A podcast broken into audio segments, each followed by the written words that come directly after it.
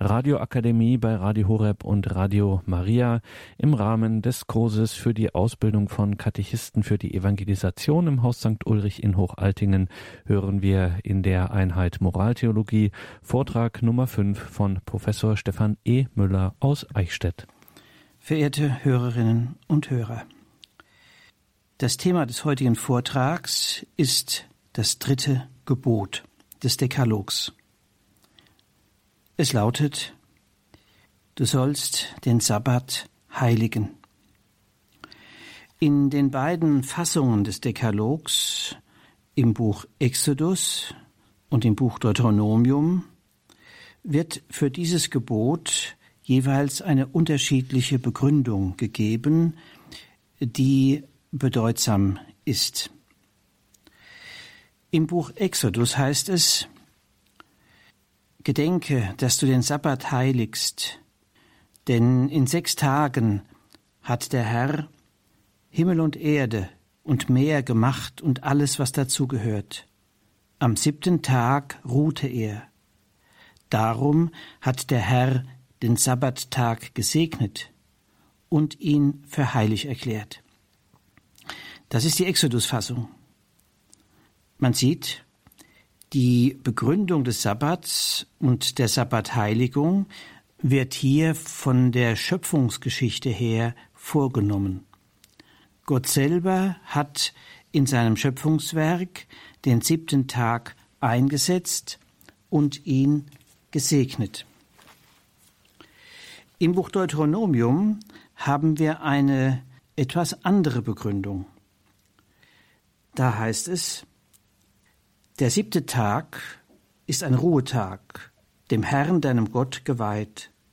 An ihm darfst du keine Arbeit tun, du, dein Sohn und deine Tochter, dein Sklave und deine Sklavin, dein Rind, dein Esel und dein ganzes Vieh und der Fremde, der in deinen Stadtbereichen Wohnrecht hat. Dein Sklave und deine Sklavin sollen sich ausruhen wie du. Denk daran, als du in Ägypten Sklave warst, hat dich der Herr dein Gott mit starker Hand und hoch erhobenem Arm dort herausgeführt. Darum hat es dir der Herr dein Gott zur Pflicht gemacht, den Sabbat zu heiligen. Hier haben wir also eine ganz andere Begründung für die Heiligung des Sabbats, nämlich eine heilsgeschichtliche. Ich möchte nun Ihnen eine kleine Theologie des Sabbats und im Anschluss darin eine kleine Theologie des Sonntags vorlegen. Ich orientiere mich hier an einem Artikel von Josef Ratzinger aus seinen gesammelten Werken, Band 11 wo es um die Theologie der Liturgie geht. Und in diesem Band 11 gibt es ein großes Kapitel, die Feier der Eucharistie, Quelle und Höhepunkt des christlichen Lebens. Der erste Aufsatz in diesem Abschnitt handelt von der Bedeutung des Sonntags für das Leben des Christen.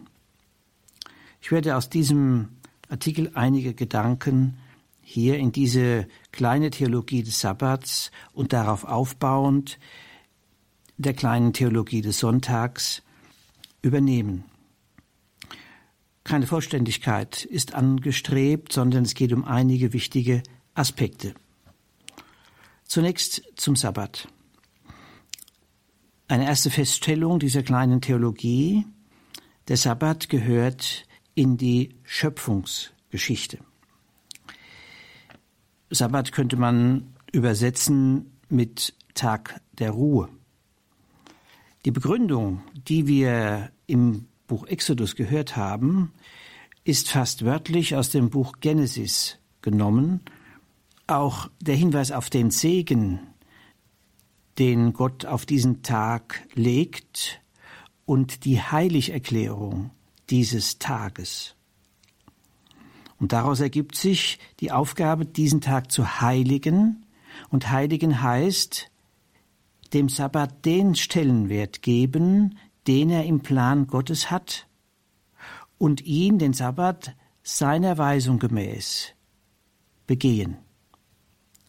Interessant ist, dass im Buch des Propheten Ezechiel 20 der Sabbat in Verbindung gebracht wird mit dem Bund. Da heißt es nämlich, dass der Sabbat ein Zeichen des Bundes zwischen Gott und den Menschen sei. Man könnte sagen, wenn man das zusammenfassend deutet, dass das Sechstagewerk um des siebten Tages willen realisiert worden ist. Oder noch besser gesagt, am siebten Tag wird deutlich, wofür und woraufhin das Sechstagewerk von Gott realisiert worden ist. Welchen Sinn dieses Sechstagewerk hat und wo der Mensch Halt findet, um in diesem Sechstagewerk in der Schöpfung also sich zurechtzufinden. Der Schöpfungsbericht mündet in das Bundeszeichen des Sabbats, so dass man sagen kann, Schöpfung und Bund gehören von vornherein zusammen. Josef Ratzinger formuliert, Schöpfung wurde, damit sie eine Stätte für den Bund sei. Das ist eine sehr prägnante Aussage. Schöpfung wurde, damit sie eine Stätte für den Bund sei. Der Sabbat ruft von daher zur Ehrfurcht und zur Dankbarkeit gegenüber dem Schöpfer und der Schöpfung auf. Die Schöpfung ist Eigentum Gottes und sie ist dem Menschen gleichsam als Treuhänder anvertraut. Indem der Mensch an diesem siebten Tag, dem Sabbat, von der Arbeit ruht, hat er eine Zeit zur Verfügung, um dessen inne zu werden, was eigentlich der ganze Sinn dieser Schöpfung ist. Was ist das woraufhin der Schöpfung? Eben, dass sie Stätte für den Bund sei. Und dieser Bund wird vollzogen, wird realisiert in der Heiligung des Sabbats, im Verzicht auf Arbeit, dass von daher an diesem Tag bewusst wird, dass die Schöpfung nicht Eigentum des Menschen ist, er nicht willkürlich damit umgehen darf, sondern dass ihm der Auftrag gegeben ist, die Schöpfung zu bewahren und zu bebauen. Am Sabbat soll der Mensch sich daran erinnern. Man könnte sagen, der Sabbat ist der Tag der Rückbindung der Schöpfung an ihren Ursprung. Wenn dieser Tag nicht geheiligt wird durch Ruhe von der Arbeit, dann besteht die Gefahr, dass diese Rückbindung der Schöpfung und damit ihr Halt, diese Rückbindung der Schöpfung an ihren Ursprung vernachlässigt wird zum Schaden des Menschen, was hinführen kann bis zu einem falschen, gefährlichen Gebrauch der Schöpfung. Es gibt eine kleine symbolische Geschichte, die ich hier kurz einfügen möchte. Es ist die Geschichte von der Spinne und dem Spinnennetz. Die Spinne hat eines Tages ein wunderschönes Netz gebaut und hat mit einem Faden nach oben dieses Netz befestigt. Lange Zeit diente dieses Netz der Spinne zur Ernährung. Und dann geht sie eines Morgens über dieses Netz, betrachtet es und stößt auf diesen Faden nach oben und denkt, was soll eigentlich dieser Faden? und beißt ihn ab. Und da fällt das ganze Netz in sich zusammen und erstickt die Spinne. Wenn der Faden nach oben abgebissen wird, dann fällt das ganze Netz zusammen. Man könnte sagen, der Sabbat ist der Tag, an dem dieser Faden nach oben, die Verbindung zu Gott, die Rückbindung an den Ursprung präsent ist, realisiert wird, gefeiert wird. Beachten wir das Religio vom Wortsinn her als Rückbindung an den Ursprung zu verstehen ist, Und wenn das ausfällt, dann besteht die Gefahr, dass das ganze Netz zusammenfällt, dass der eigentliche Sinn des Ganzen, das woraufhin der Schöpfung und ihr letzter Halt verloren geht und der Mensch sich darin heillos verstrickt. Ein zweiter Punkt der kleinen Theologie des Sabbat. Er ist auch der Tag der Erinnerung an die Befreiung aus dem Sklavenhaus Ägypten. Heilsgeschichte wird erinnert. Und es ist bemerkenswert, dass nicht nur eine Erinnerung erfolgt, sondern auch ein Exerzitium der Freiheit gewissermaßen.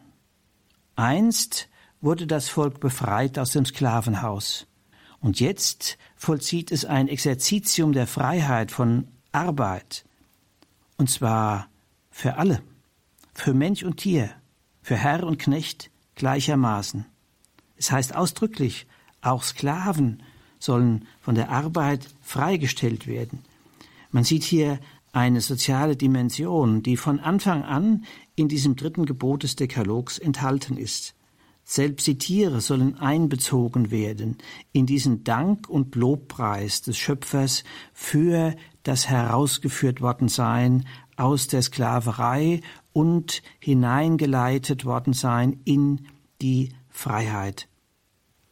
Damit ist übrigens auch ein gewisser eschatologischer Gehalt mit dem Sabbat verbunden.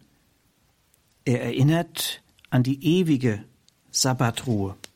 Der Sabbat ist damit Vorwegnahme der vollen Erlösung, die erst in der Ewigkeit realisiert wird.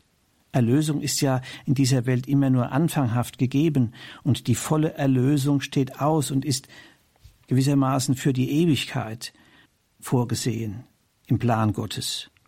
Wir haben also hier eine Andeutung dieser eschatologischen Perspektive, also der Blick über diese Welt, diese sichtbare, greifbare Welt hinaus in die Ewigkeit. Erlösung also am Sabbat schon vorweggenommen, wo es nicht mehr Herr und Knecht gibt, wo die Freiheit der Kinder Gottes gelebt wird und die ganze Schöpfung aufzuatmen vermag.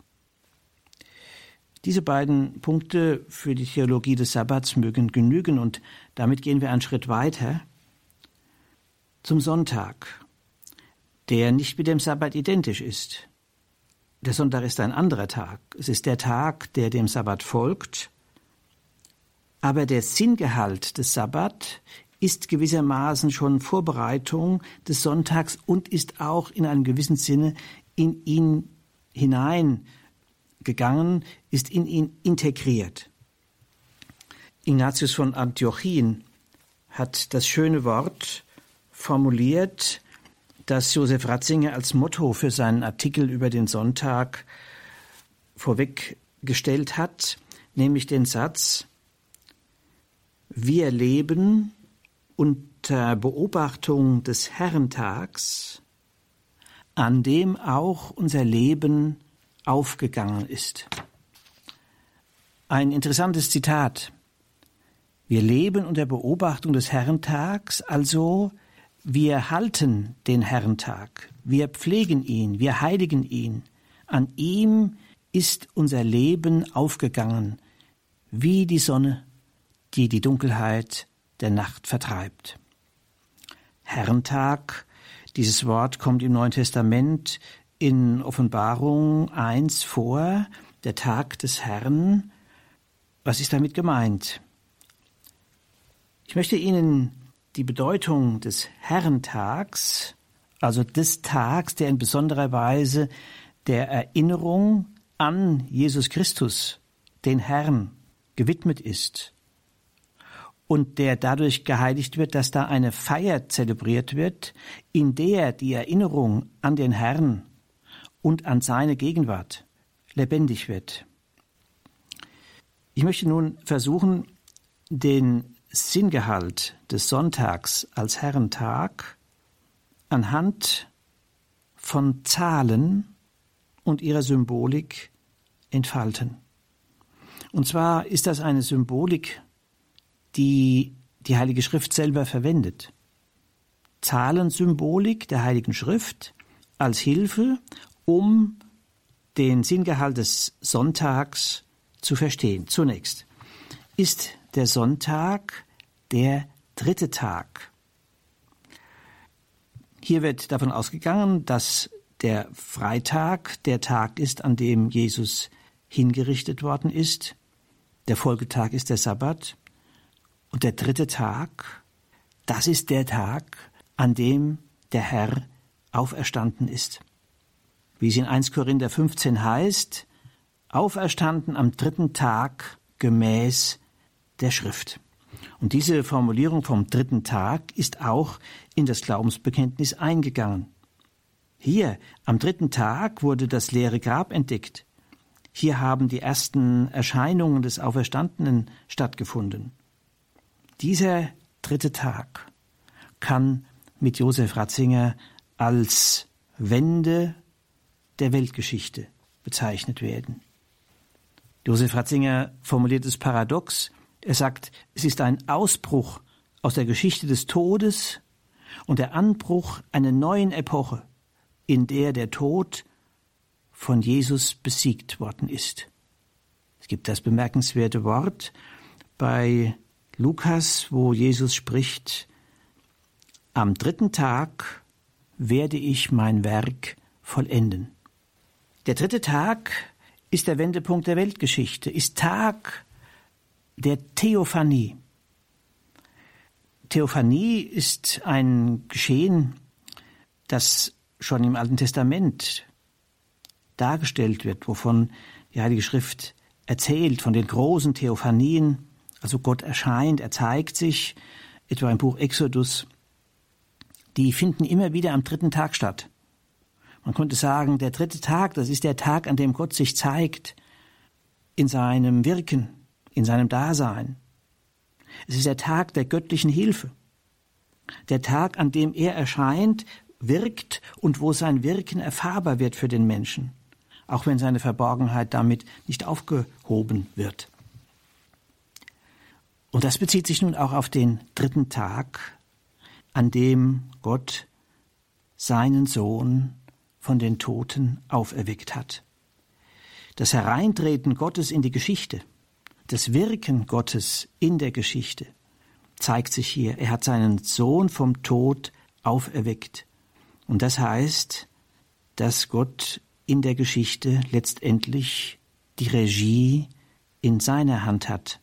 Am Kreuz sah es ja so aus, als ob er ohnmächtig sei. Und die Auferstehung Jesu setzt den Gegenpol zu dieser Ohnmacht der Liebe Gottes.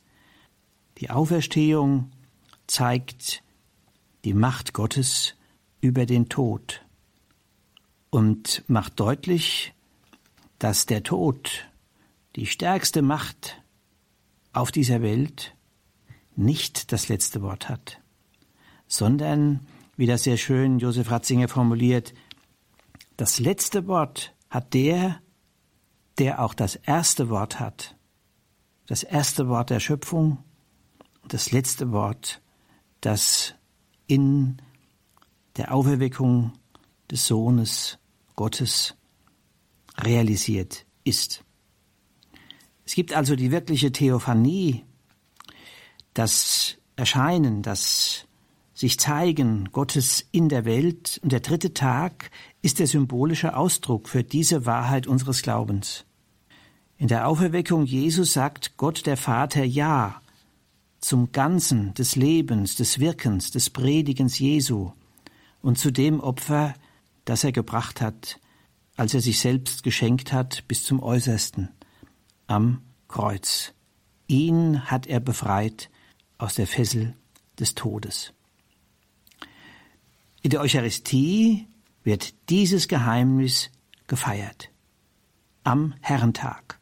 Der Herrentag, der Tag, der also dem besonderen Gedächtnis des Herrn, unseres Herrn Jesus Christus gewidmet ist, dieser Herrentag wird dadurch geheiligt, dass dieses Ereignis, dieser Wendepunkt der Weltgeschichte, das Ereignis, das Geheimnis, dass Gott der Vater seinen Sohn aus dem Tode auferweckt. Dieses Geheimnis wird gefeiert. Die Feier der Auferstehung sagt uns, dass es sich hierbei nicht um ein Ereignis der Geschichte eines neben anderen handelt, sondern hier wird die Gegenwart Gottes in Jesus Christus gefeiert, die nicht mehr endet. Deinen Tod, o oh Herr, verkünden wir, und deine Auferstehung preisen wir. Und wie schön es im Hebräerbrief formuliert ist, Christus ist derselbe, gestern, heute und in Ewigkeit. Die Eucharistie ist die Feier der Gegenwart Gottes in dieser Welt, die in jeder Eucharistie neu Ereignis wird und erfahren werden kann. Und diese Gegenwart ist die Gegenwart der Liebe Jesu Christi, die im sich verlieren sich selber findet. Sie ist da in dem, was auf dem Altar des Wortes verkündigt wird. Sie ist da auf dem Altar, wo die Gaben von Brot und Wein gewandelt werden in den Leib und das Blut Jesu Christi. Da ist diese Liebe gegenwärtig. Christus, der Auferstandene, ist da mit seiner Liebe, die jeden Einzelnen meint. Du bist unendlich geliebt und hineingestellt in die Gemeinschaft derer, die aus dieser Liebe leben.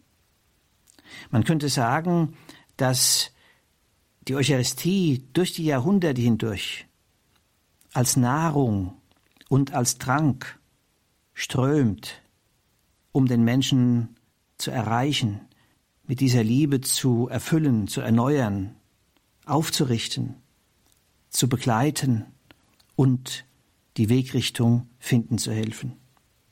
Eucharistie die Gegenwart des Auferstandenen, der in den Zeichen der Hingabe immerfort sich gibt und unser Leben ist.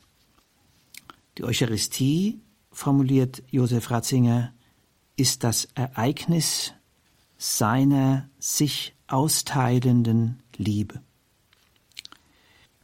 Der dritte Tag, den wir eben betrachtet haben, ist zugleich auch der erste Tag der Woche. Was hat diese Zahl für eine Bedeutung? Wofür steht der erste Tag? Der erste Tag steht generell gesagt für einen Neubeginn, der mit dieser Wende der Weltgeschichte, der Auferstehung Jesu Christi gegeben ist. Und der erste Tag verweist auf die Schöpfungsgeschichte, auf den ersten Tag des Sechstagewerks. Was ist da geschehen? Hier hat Gott das Licht erschaffen. Er schied die Finsternis vom Licht. Das heißt, der erste Tag ist der Tag des Lichtes. Da kommt noch hinzu, dass in der antiken Woche der erste Tag der Woche der Tag der Sonne war. Und damit haben wir zwei Verweise. Gott, der das Licht erschafft, und der Tag der Sonne, in der heidnischen Welt. Und diese pagane Sicht wird gewissermaßen christlich getauft. Die eigentliche Sonne, das Licht, ist Jesus Christus, die Sonne der Gerechtigkeit, der die Finsternis des Todes besiegt und von den Toten auferstanden ist. Sie wissen, dass die Kirchen in der Regel geostet sind, diese Ostung, diese Ausrichtung nach Osten der Kirchen, also hin zur aufgehenden Sonne, hat eine symbolische Bedeutung. In der Antike wurden die Christen manchmal Sonnenanbeter genannt, weil sie in Richtung der aufgehenden Sonne gebetet haben. Aber sie haben ja nicht die Sonne angebetet, sondern die Sonne als Symbol gesehen für die wahre Sonne. Jesus Christus. Dieser erste Tag der Woche ist zugleich der achte Tag. Und damit hätten wir hier nochmal eine weitere Zahl, ebenfalls wieder biblisch begründet, die bedeutsam ist, sieben und eins. Diese acht steht für die Wiederherstellung des Ganzen, für die Wiederherstellung der Schöpfung, die letztendlich nicht in den Abgrund des Nichts stürzt, sondern durch die Macht Gottes nicht nur am Leben erhalten wird, sondern wo auch der Tod nicht das letzte Wort hat. Die Schöpfung erscheint in einem neuen Licht. Sie wird erneuert durch Jesus Christus und seine Auferstehung von den Toten. Es gibt eine Oration, die an verschiedenen hohen Festtagen verwendet wird bei der heiligen Messe.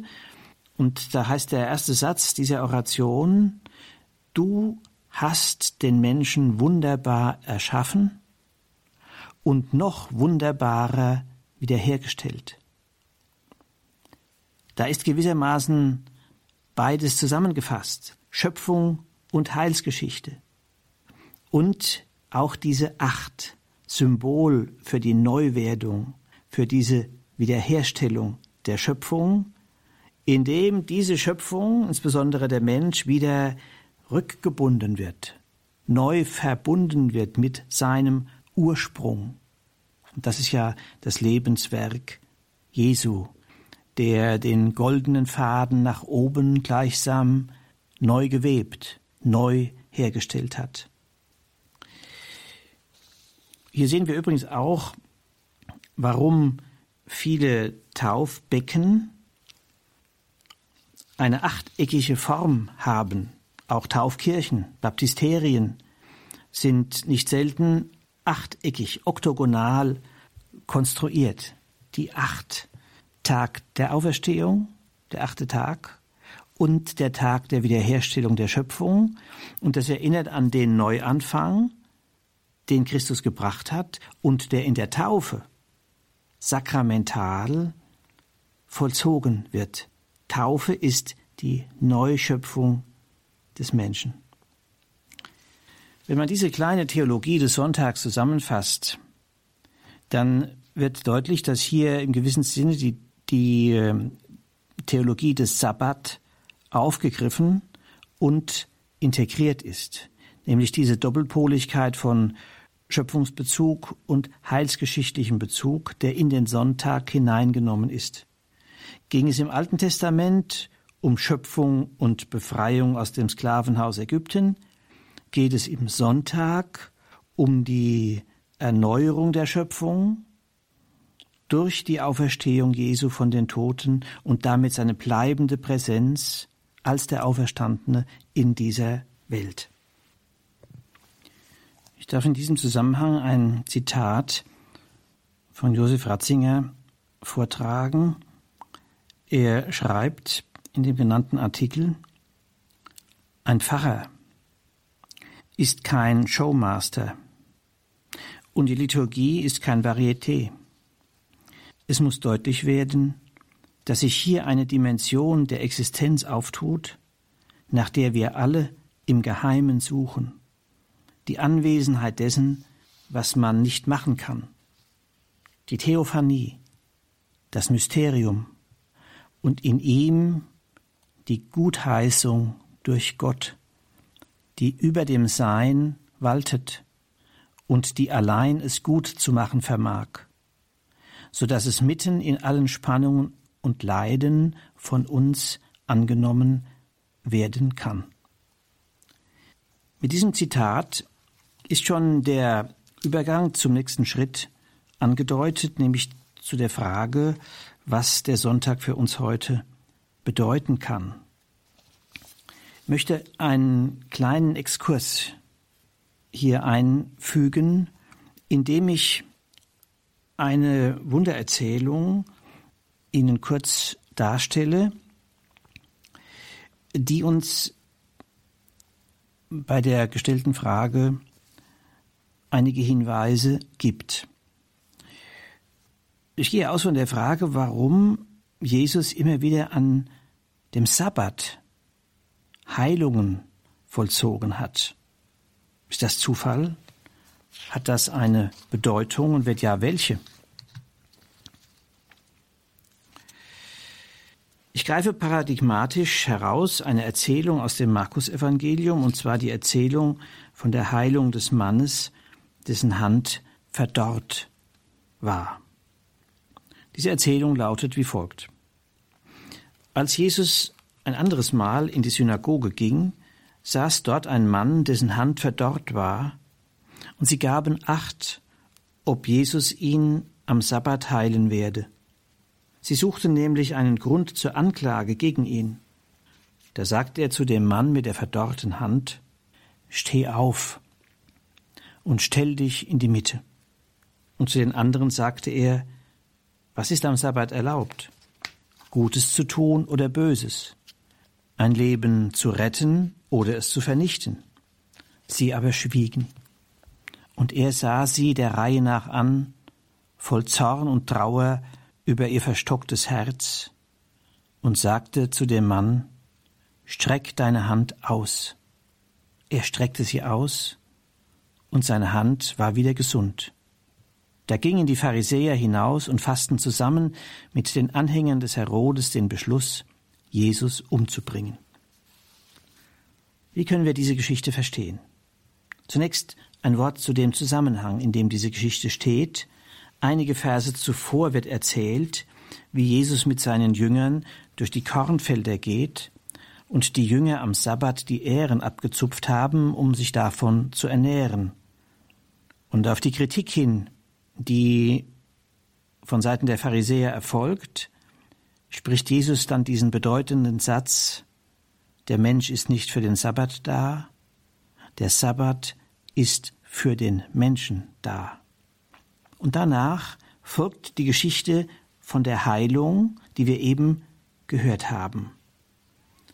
Und nun könnte man sagen, diese Geschichte zeigt, wie Jesus den Sabbat, in Klammern Vorbild des Sonntags, Klammer zu, wie Jesus den Sabbat also zum Tag der Wiederherstellung und Heilung des Menschen macht. Was heißt das? Dieser Mann mit der verdorrten Hand, was ist das eigentlich?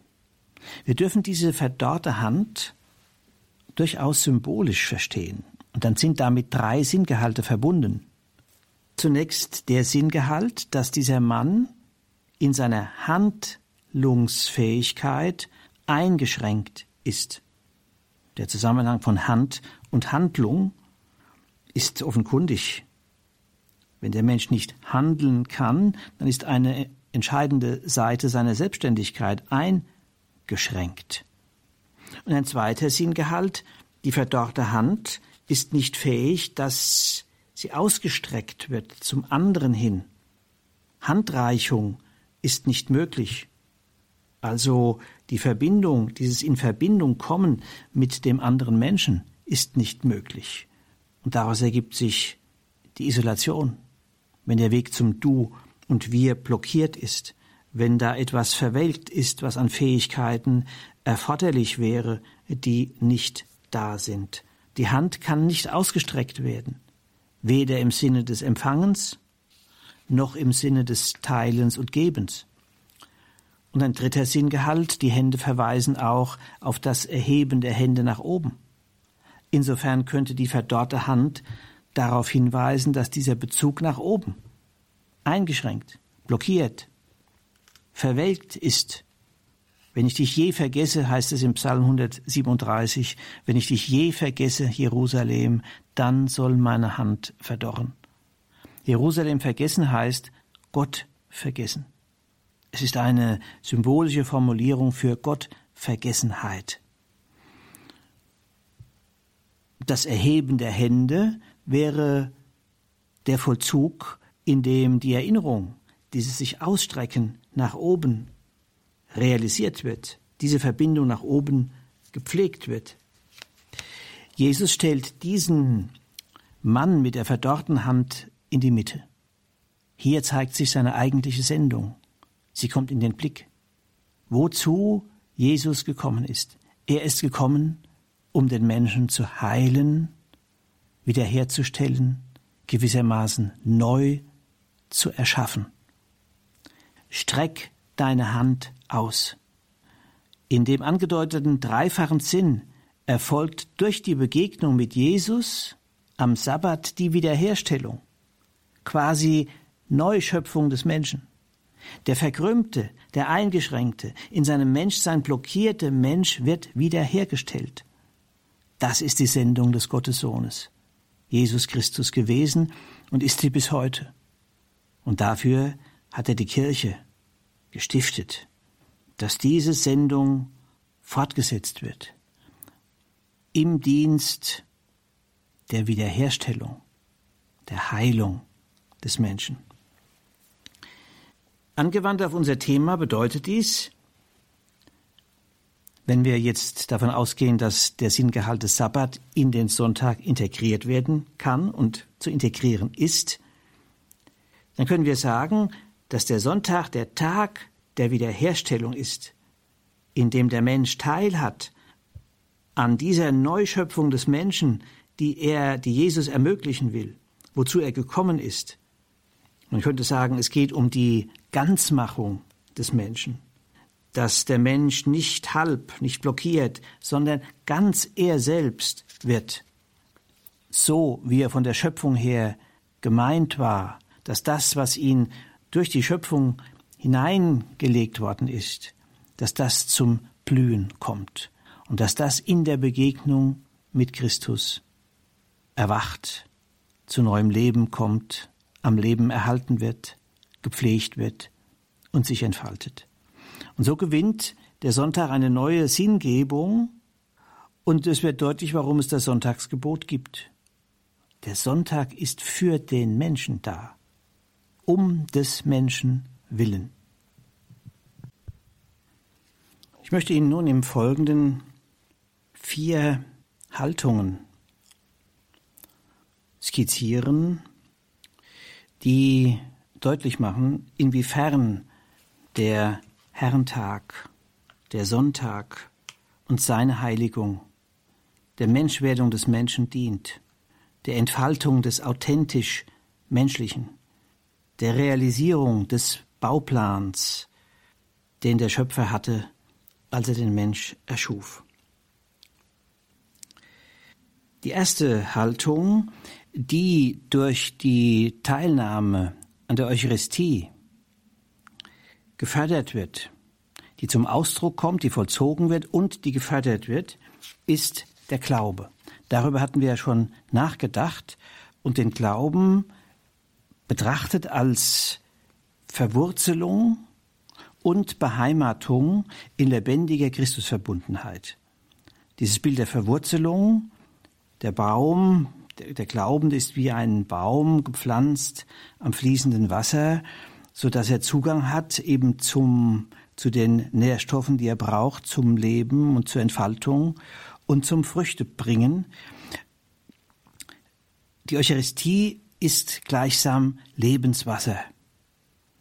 In dem Wort Jesu, das verkündigt wird, und in den Gaben vom Leib und Blut Jesu Christi, wo er als Nahrung, als Speise kommt und diese Verbindung, dieses Lebenswasser gleichsam schenkt. Und Glaube als Beheimatung bedeutet, dass die, dass der Sonntag, der Tag also an dem die Gemeinde sich versammelt und sich sammelt für die Feier der Eucharistie, dass das der Ort des Zuhause-Seins ist. Kirche als Gemeinschaft der Glaubenden ist Ort der Beheimatung, geistiges und geistliches Zuhause. Im Johannesevangelium wird Jesus gefragt, wo wohnst du? Wo ist dein geistiges Zuhause? Wo sind die Quellen, aus denen du schöpfst? Wo sind die Wurzeln, die dir Halt und Stand geben? Die Eucharistie ist die Feier, in der unser Glaube als Christusverbundenheit, als Verwurzelung und Beheimatung in dieser Verbundenheit gelebt, gefördert wird und sich entfaltet. Ich möchte einen kleinen Vergleich gebrauchen. Wenn in der Liebe zwischen Mann und Frau das Gespräch verstummt, dann ist die Liebe in Gefahr, dann ist die Gefahr, dass die Liebe zugrunde geht. Das Gespräch ist die Seele der Liebe zwischen Mann und Frau. Es ist nicht viel anders im Glauben. Die Teilnahme an der Eucharistie, damit die Teilnahme am Gebet der Gemeinde, die Gott dankt und ihm lobpreisend begegnet, dankend für das Geschenk Jesu Christi, sein Opfer, seine Hingabe und seine Auferstehung.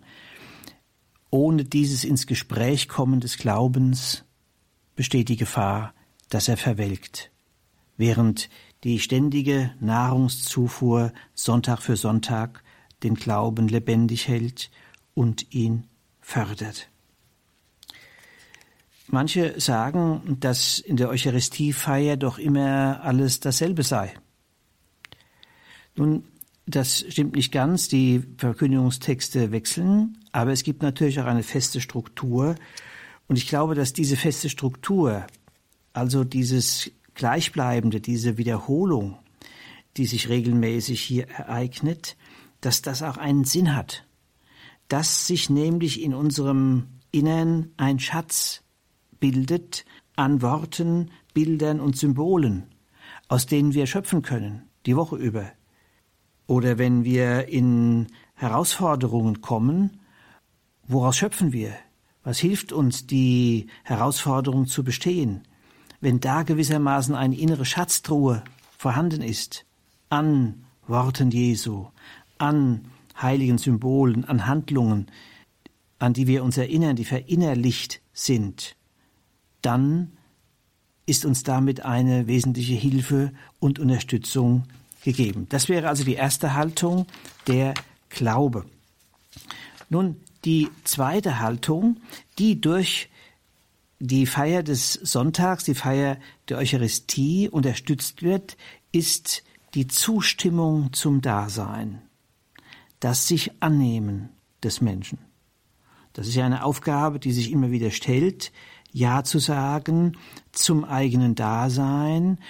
Wir erfahren da ja verschiedene Widerstände. Es gibt manches, was uns Schwierigkeiten bereitet, wo wir nicht zurechtkommen, was wir gern anders hätten.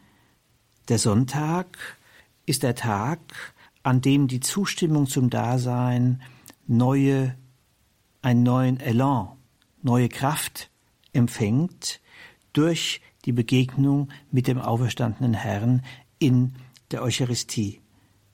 Denn diese Begegnung mit ihm ist Begegnung mit seinen Worten, der uns im Blick hat, und wir begegnen ihm, von dem wir herkommen und auf den wir zugehen und von dem her, wie von einem Licht, das Sinngeheimnis unserer Existenz, Richtung und Wegweisung empfängt.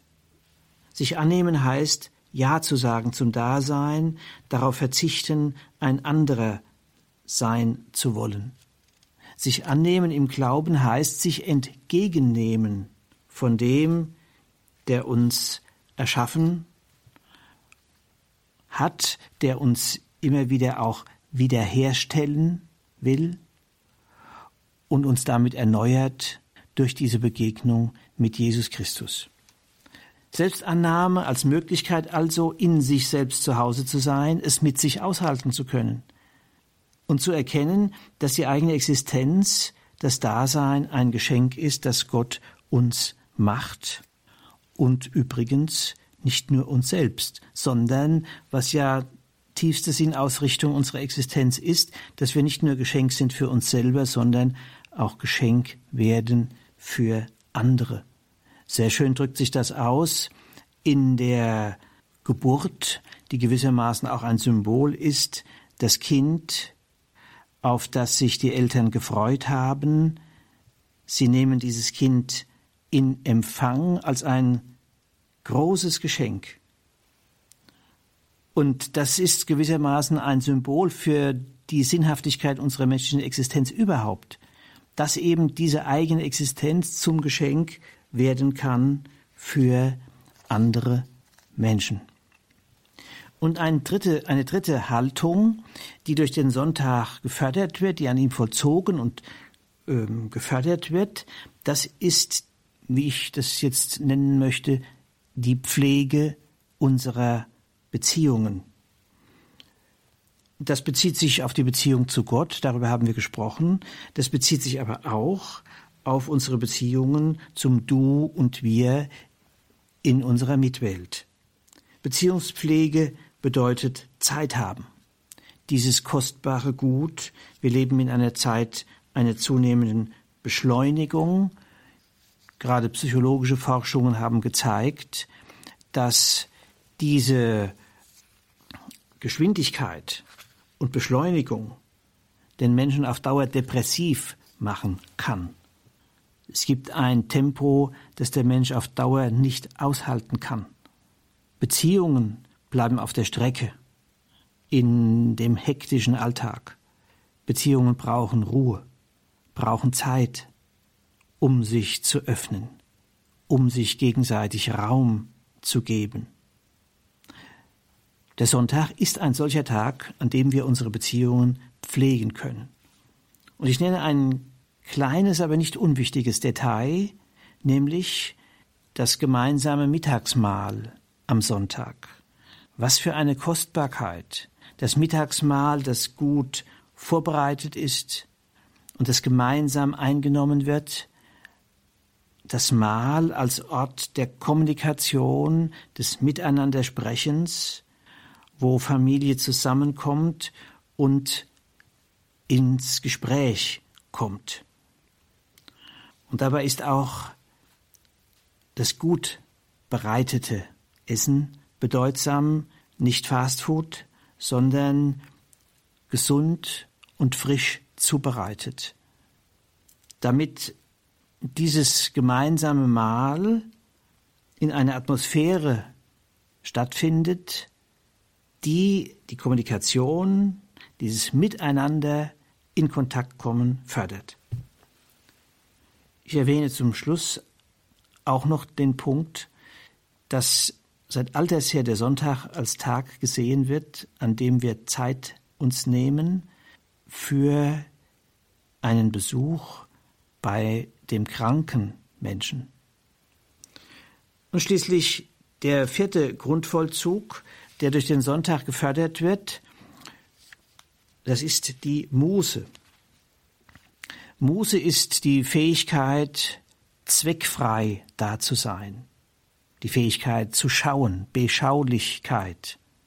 Muße ist das Gegenteil von Arbeit. Arbeit ist angestrengt, hat einen Zweck.